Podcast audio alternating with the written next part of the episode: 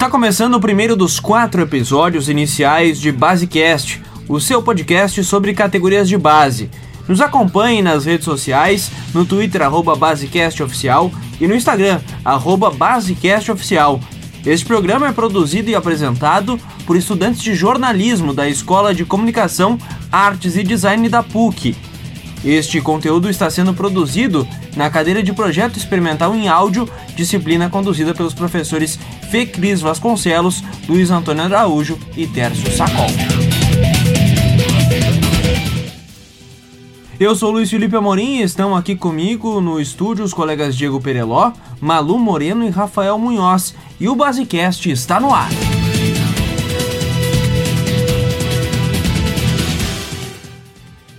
Tudo bem, Diego? Tudo certo. Tudo bem, Malu? Tudo ótimo. Tudo bem, Rafa? Tudo tranquilo.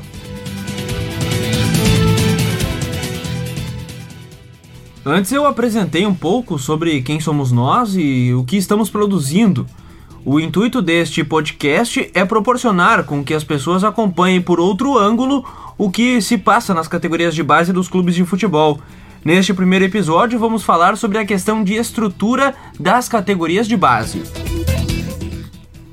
Ser atleta profissional não é fácil. O sonho da criançada é sempre ser jogador de futebol mas tem fatores que implicam muito na adaptação do atleta, principalmente quando o jogador vem de outro país ou estado.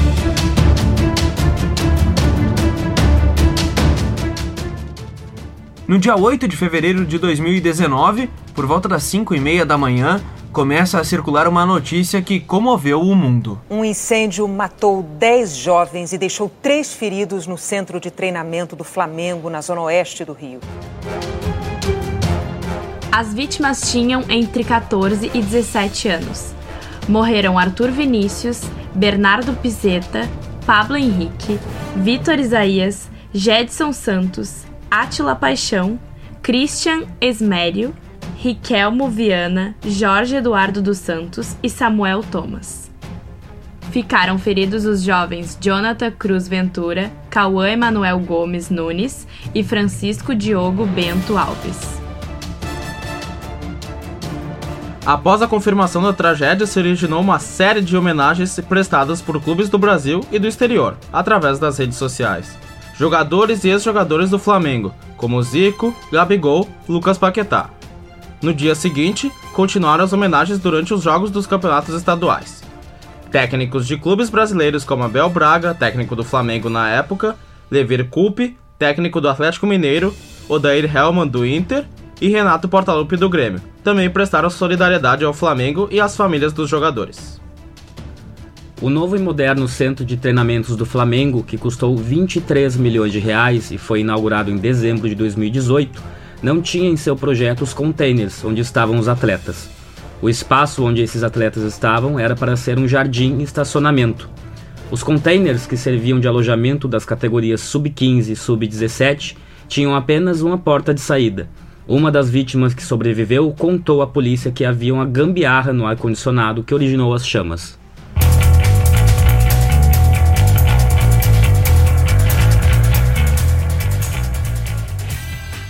O ex-atleta profissional de futebol, que atualmente é ex-coordenador das categorias de base do Internacional, Diego Cabreira, relata as condições estruturais dos clubes por onde passou quando foi atleta.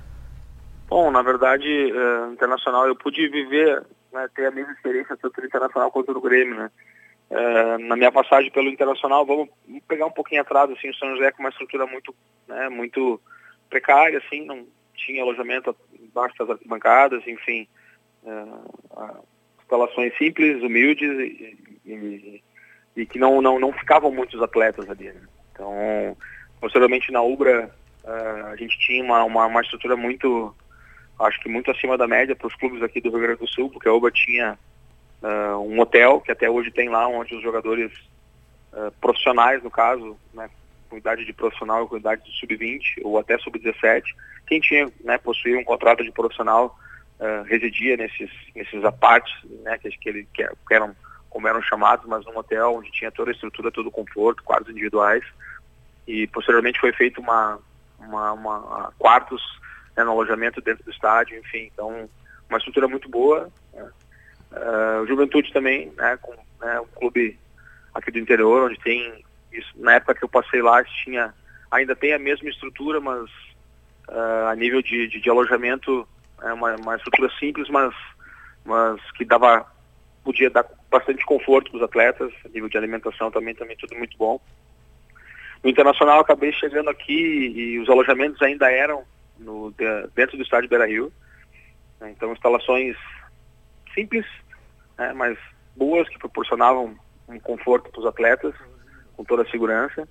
Né, então peguei esse, pude, pude participar do momento da saída do Internacional do, do Complexo Beira Rio, na categoria de base, para ir para a morada dos Quero Participei, ajudei na mudança, subi no caminhão, carreguei muitas coisas, ajudei é, bastante, né, pude opinar bastante na época com ideias de como fazer e, e como organizar isso. E, e, no Grêmio pude participar dessa mesma transição. Cheguei no Grêmio, o alojamento era Estádio Olímpico, é um alojamento simples também, e, e que tinha né, o, o, conforto necessário, mas um alojamento muito simples, como também era do Internacional. E logo na, na, na minha chegada ali, a gente participou desse processo de transição de saída do Olímpico e construção da arena. Então a gente teve que procurar um pouco tempo, a gente assumiu em final de dezembro, e em março a gente tinha, final de março, neste abril, a gente tinha que, que, que liberar os alojamentos né, do Olímpico na época. Então a gente não tinha, não, não, não, o clube não tinha muitas opções, então a gente acabou pesquisando algumas, né, algumas estruturas. Se chegou a do, né, do hotel de, de, de, Eldorado, então uh, se fez uma reforma, se, se, se, se adaptou, mas de longe é um, é um, é um alojamento para rendimento esportivo, assim, né?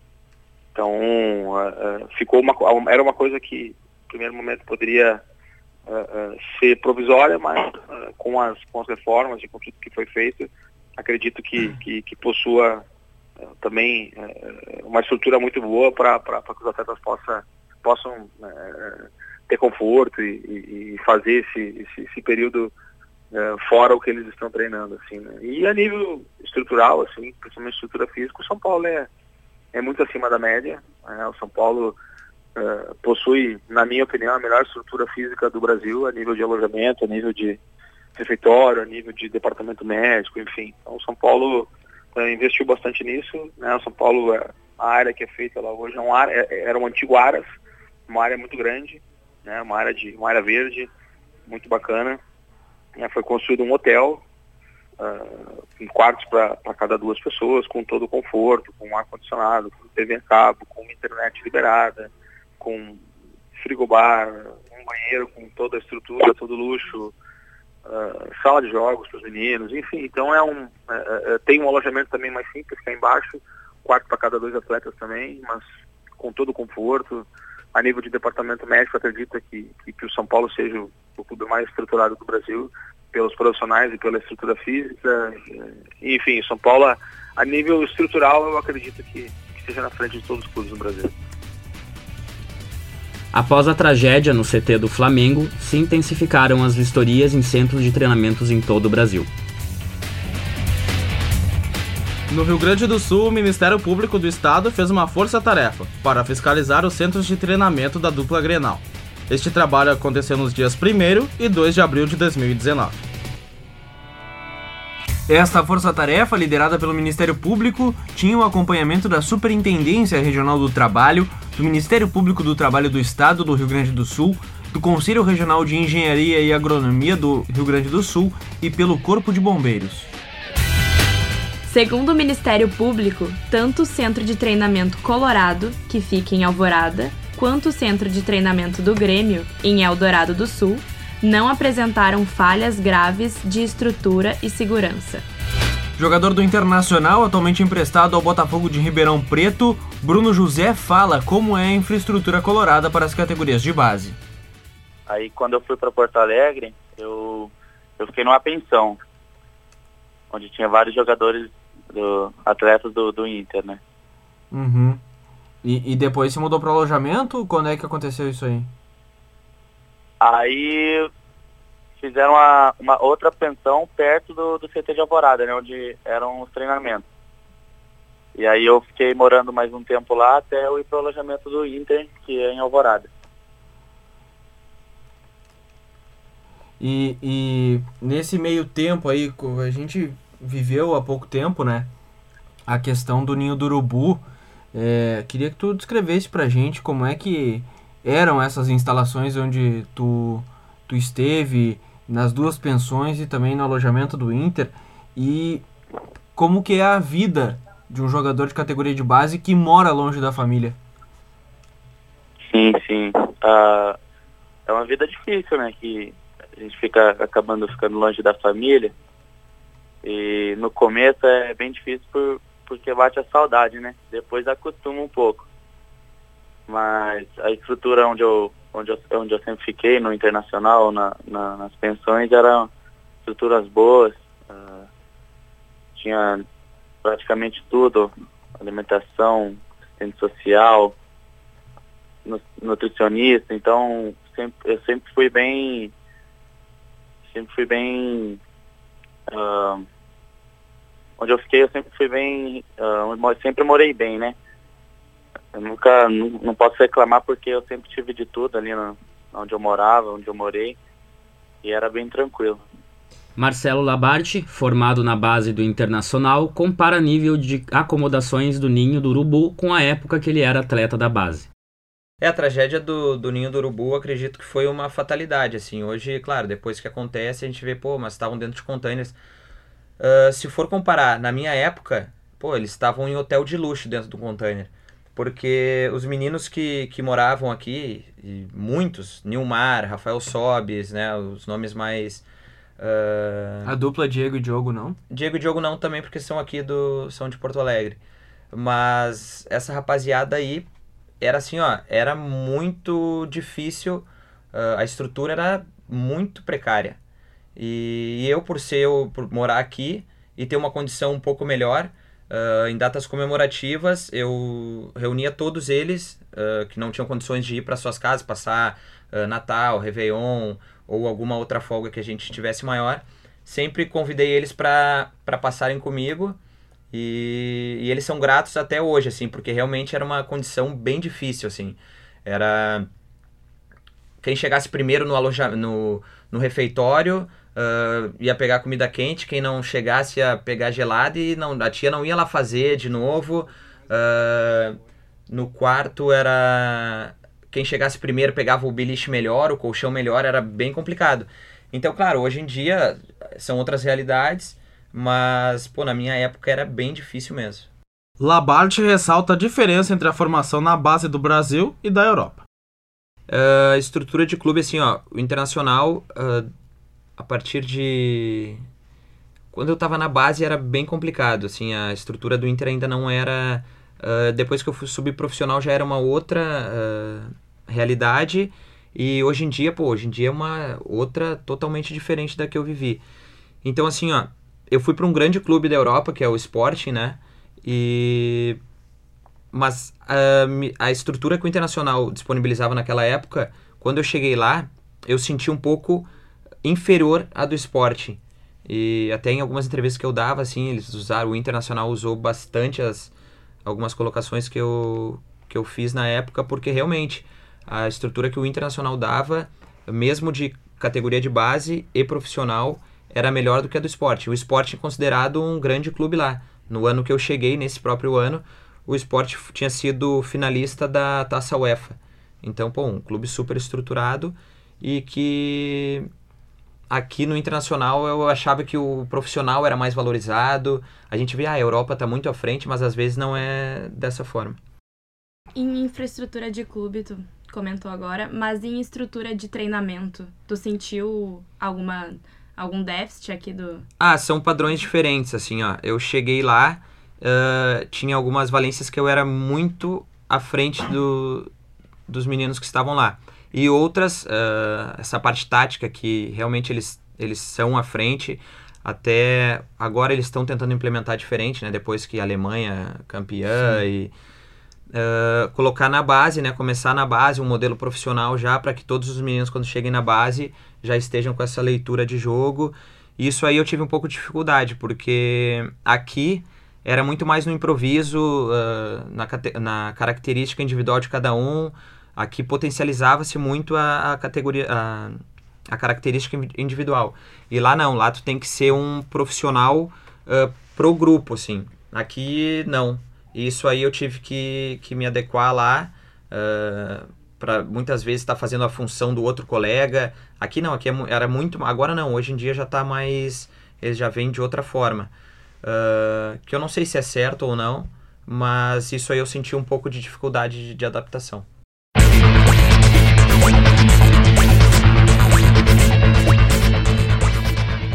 Mas também devemos fazer algumas ressalvas.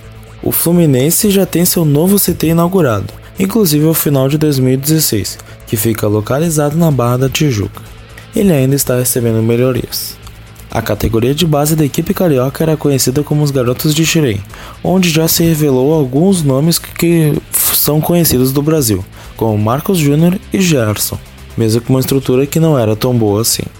O Flamengo, como se sabe, teve esta fatalidade com o ninho do urubu, mesmo com o local sendo novo, o que demonstra uma má gestão dos cuidados também. Anteriormente usava-se a gávea, que era pior ainda. Detalhe: o portal considerou o ninho do urubu como apresentando qualidade cada vez melhor. Realmente há coisas que se consegue esconder muito bem dentro do futebol e são difíceis de explicar. O centro de treinamento do Corinthians é chamado de CT Joaquim Grava.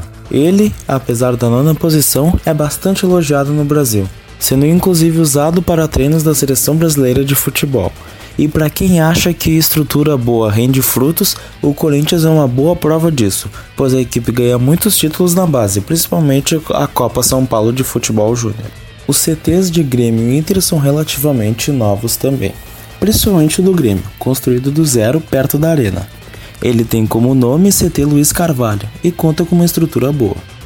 A categoria de base, apesar de às vezes treinar nele, fica em Eldorado do Sul mas o investimento que o tricolor gaúcho tem feito na base tem gerado bons frutos.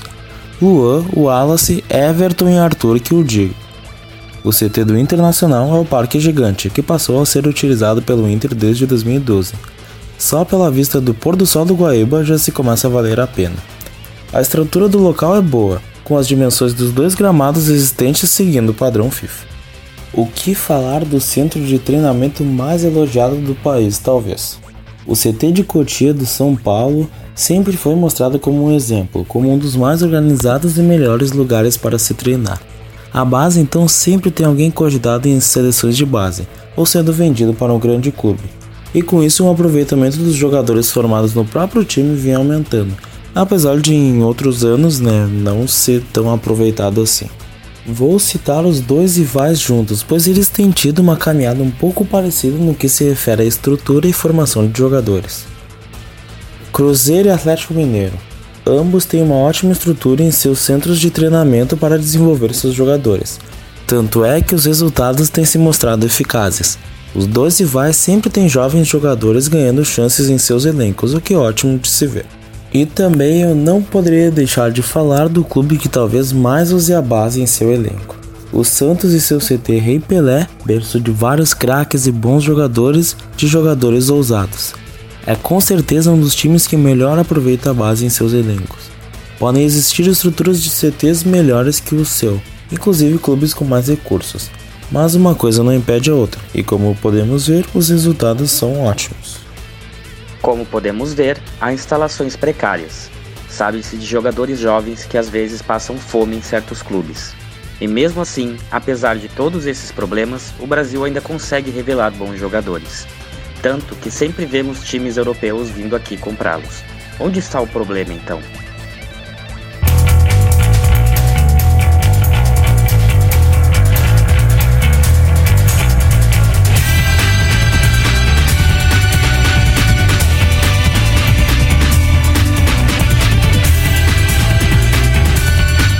Este foi o primeiro episódio do Basecast. Nos trabalhos técnicos e gravações, Fabrício de Carvalho.